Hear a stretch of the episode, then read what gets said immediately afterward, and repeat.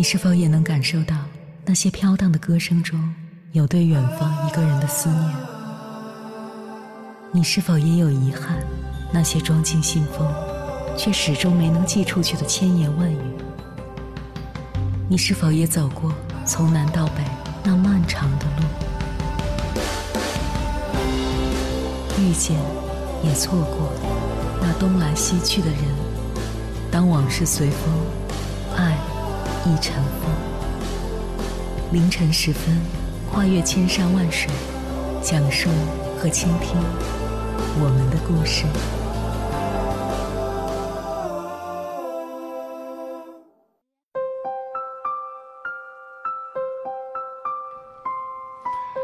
欢迎回来，各位夜行者，这里是正在直播的中国交通广播，千山万水只为你，深夜不孤单。我是迎波，我要以黑夜为翅膀，带你在电波中自在飞翔。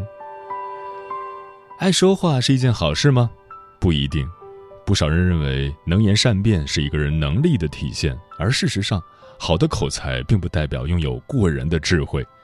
真正拥有深度思维的人。大多数时间都很安静，因为只有安静才能提供思想成长的空间。在人生的道路上，能说话是一种本事，能而不说是一种智慧。鬼谷子有云：“口者心之门户，智谋皆从之出。”一个拥有智谋的人，可以选择说，也可以选择不说。将智谋说出口的人很厉害，而那个心知肚明却避而不谈的人更厉害。做人千万不要小瞧了那些不爱说话的人，他们往往是有能力的人，因为足够冷静，所以不成口舌之快。正如老子所言：“大方无余，大音希声，大象无形，大隐无名。”真正厉害的人都懂得隐藏实力。接下来，千山万水只为你，跟朋友们分享的文章名字叫《为什么那些很厉害又有魅力的人都不爱说话》。作者梁冬。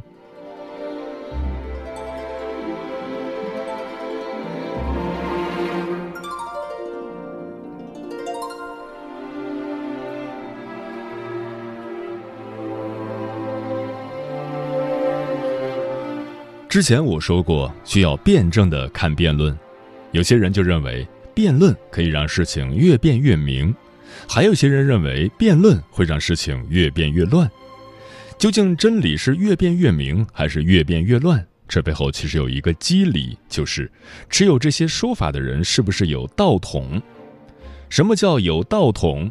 我强烈建议大家有机会的话，去不同的地方走走，接触不同的人，你会发现有一些人，他们不管做什么事情，都在向事情背后的某个东西致敬。对于有道统的人来说，或者知道有道统的人来说，辩论就没有任何意义了。有些时候，辩论只能让失利的人充满沮丧，让占上风的人在滔滔不绝的过程中产生新的我慢、自我的傲慢感。在现实生活中，我发现了一个很有趣的事实：绝大部分人行为的改变，都不是因为你把道理讲清楚以后他就改了的。道理只能带来知道、明白，说不过你。只有情绪和习惯，甚至是恐惧，会带来行动，会带来改变。由此，我发现了一个更有趣的点，那就是我们一直以为逻辑和道理可以用来指导我们的行动，其实非也。逻辑和道理只能用来解释我们的行动。我们说什么，并不是因为自己这样认为。而是因为我们这样做了之后，一些事情可以变得合理化。最明显的道理就是，已经买了房子的人，他就会去选取那些房子会一直上涨的信息，并不断强化、不断跟朋友分享；那些还没有买到房子的人，就倾向于去看那些房子马上就要崩盘的消息，而且心中充满了期待。那些性格强悍的妈妈会有一套自己的逻辑。他们会告诉你，你不大声的叫出这个小孩的全名，就不足以震慑他。我们每个人小时候可能都有这种经历：当大人大声的叫出你的全名时，你大概知道问题严重了。当这个类型的妈妈陷在这种行为习惯里面的时候，他们会找出很多道理和逻辑来为自己的行为辩护。所以，知识、逻辑、道理都只能用来解释行为。那么，行为从哪里来呢？其实，行为是从习惯里来。那么，习惯又从哪里来？从最开始的养成，乃至后来你的心智模式里面的贪婪、欲望和恐惧里来。要改变一个人的行为，跟他讲道理是没有用的。在这个世界上，每一种道理都是对的。庄子早就看到了这一点，所以他才说：“言辩而不及，大辩不言。”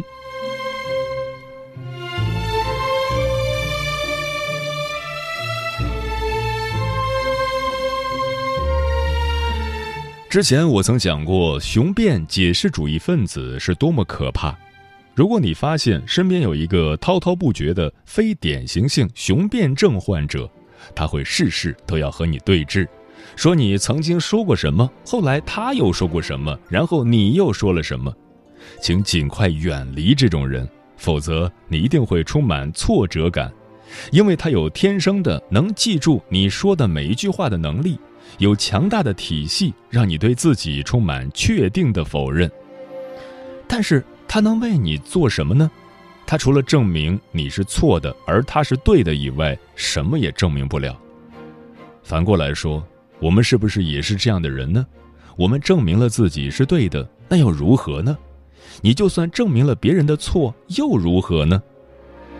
一个时常要证明自己是正确的人。只能代表他在心里面多么渴望被人认同，他不是错的，他值得被认为是对的。时间久了，你就会发现各中奥妙。老子说过：“圣人之道，为而不争。”意思是事情要去做，而不要争论。其实还有一个更高层次的描述，就是当你做成了这件事，就没有什么好讨论的了。比如共享单车。你讲 ofo 对不对？Mobike 模式走不走得通？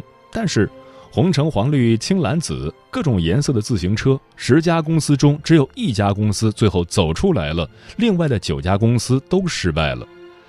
可能刚开始他们都是用同样的模式，而最后活下来的那个公司，他怎么说自己的商业逻辑都是对的；破产的公司他怎么说都是错的，有什么好争论的呢？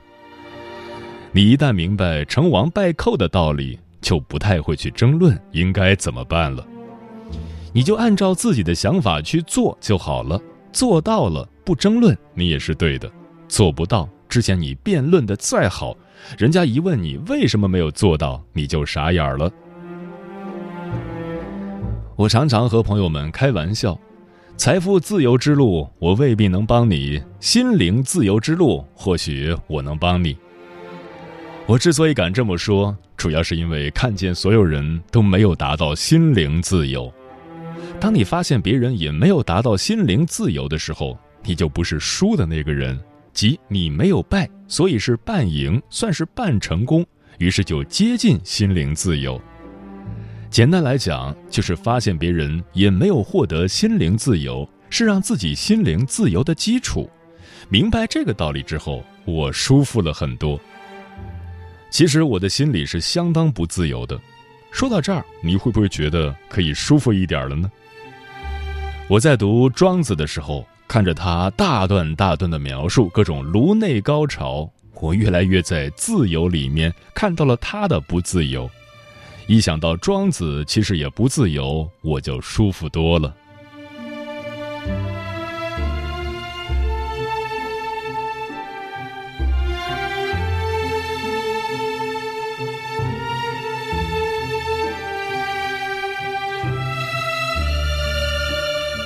齐物论》里说：“孰知不言之辩，不道之道？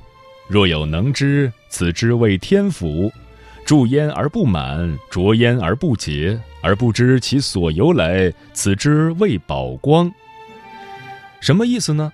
安守自己的本分，就是达到了学的基点。谁能知道不用言语的辩论和无可名状的大道，那就可以称之为达到天赋的境界。天赋就是浑然不知、无所不成的意思。如果用水来做比喻，把水灌进去，你也不觉得太满；把水取出来，你也不觉得太干。不知道它的源流来自何处，这就叫宝光。外面的越灰暗，里面的越光明。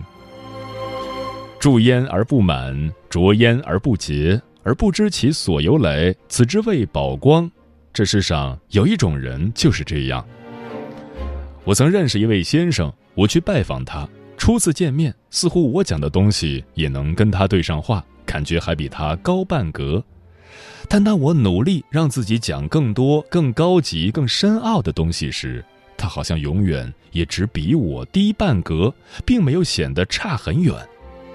后来我又看见一个比我高很多的人一起聊天的时候。我发现这位先生还是只比那个人低半格。突然，我意识到了他能够控制自己与任何人都差半格，让你感觉他只比你低半格。你给他讲很多，他好像也能够接得住你。饭桌上突然冷场了，他也不着急成为第一个说话的人。说到此处，我们再来做一个简单的日常练习。譬如，在一个饭桌上，六七个人一起吃饭，有些时候会突然冷场。你观察一下，谁会是在这种突然冷场之后第一个说话的人？我有一个朋友就说，他发现自己就是这样的人。他观察过我，似乎我也曾经是这样的人。我发现有一种人，他在大家都在沉默冷场的时候，也不着急要表达什么，但是没话说的时候，他的神态也不尴尬。这种状态就叫做宝光。你可以想象有这样的朋友吗？不强行刷存在感，没人理他的时候，他也怡然自得。但每个人都知道他很厉害。那么他是怎么让人感觉他很厉害的呢？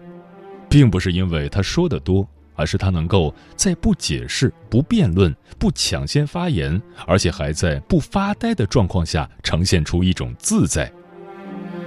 有一种人坐在那里不玩手机、不看报纸、不玩指甲的话，他的两眼是直的，是发呆的状态；还有一种人，他们不玩手机、不看报纸、也不玩指甲，他们就是不发呆。你发现发呆的人和不发呆的人之间的差别在哪里了吗？庄子曾经讲过一个故事：一头母猪躺在那里睡午觉，一群小猪在吃奶。这个母猪一死，马上小猪就都知道了。按道理说，这个母猪也没有动，是什么东西变化了呢？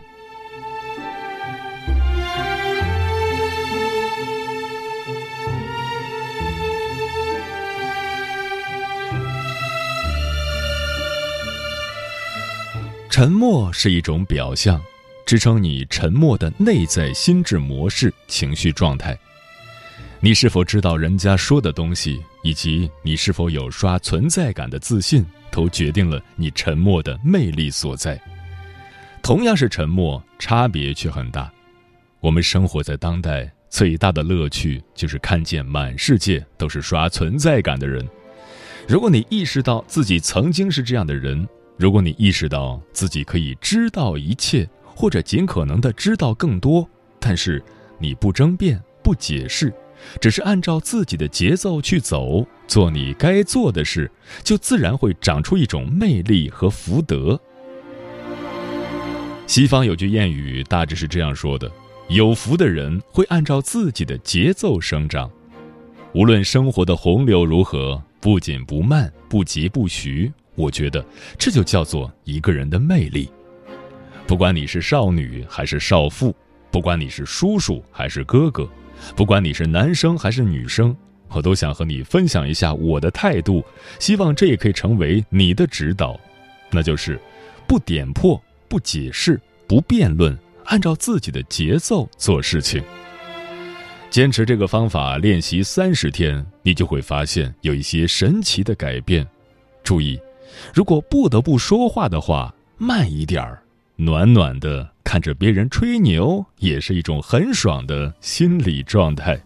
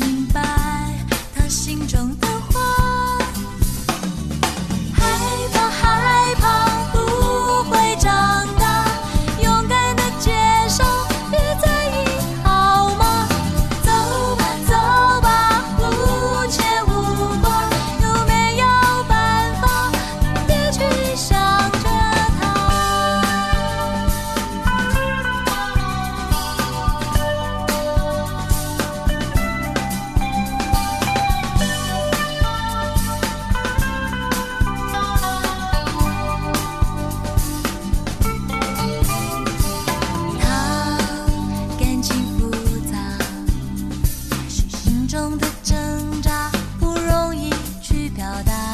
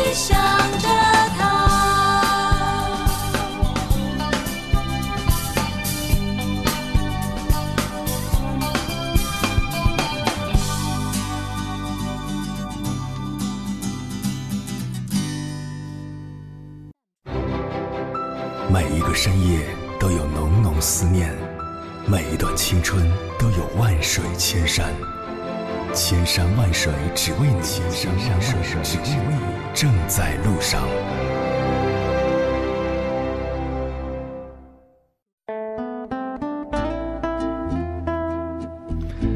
你是一个不爱说话的人吗？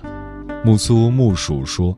年纪越长，身边可以说话的人越来越少，愿意认真听你说话的人寥寥无几，你愿意跟他说话的人同样屈指可数。但是生命的体验还是需要分享的，灵魂还是想要共鸣的，所以没有机会动嘴巴的话，我会拿起笔杆子写文章。白梦妍说：“我是一个喜欢跟朋友说话、袒露心扉的人，跟不熟的一般朋友会谨慎的说话。”不会事无巨细的聊天，凡事要多一个心眼儿。Yolo 说：“其实我是很喜欢分享的人，但是由于不太能说会道，慢慢的就变成了不爱说话的人。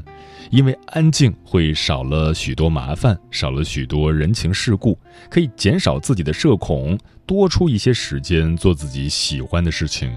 相信自己总会遇到不说话也可以懂得彼此的朋友。”枫叶轻飘说：“我是一个喜欢说话的人，也是一个喜欢安静的人。”这话听起来有点矛盾。实际上，我喜欢说话的都是对我喜欢的人、在乎的人说话。我的时间是为他们准备的。即使我说的话是很简单的话语，我也会用真心说出来，因为他们值得。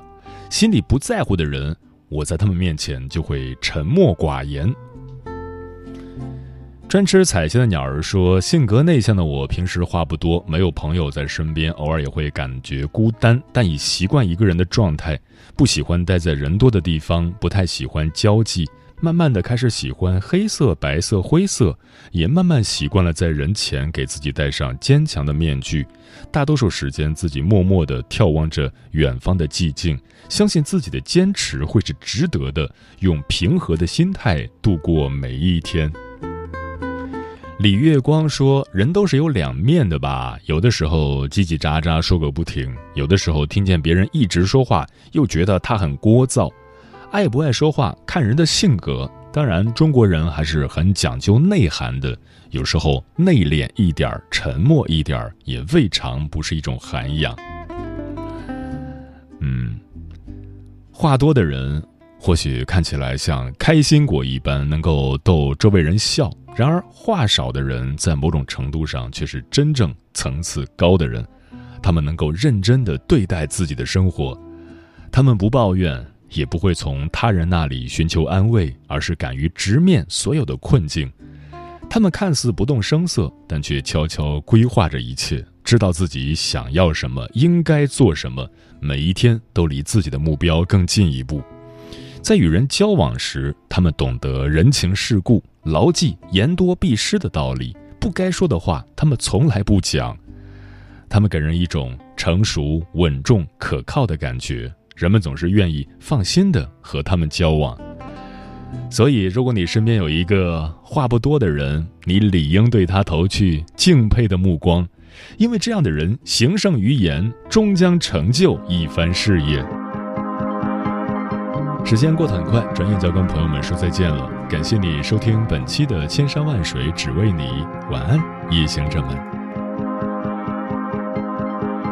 最遥远的独行，你埋下透明镜，像是一切终于不能再回去。你望我的眼睛。迈出去的脚印，从来不美丽，还时而会扭曲。你深知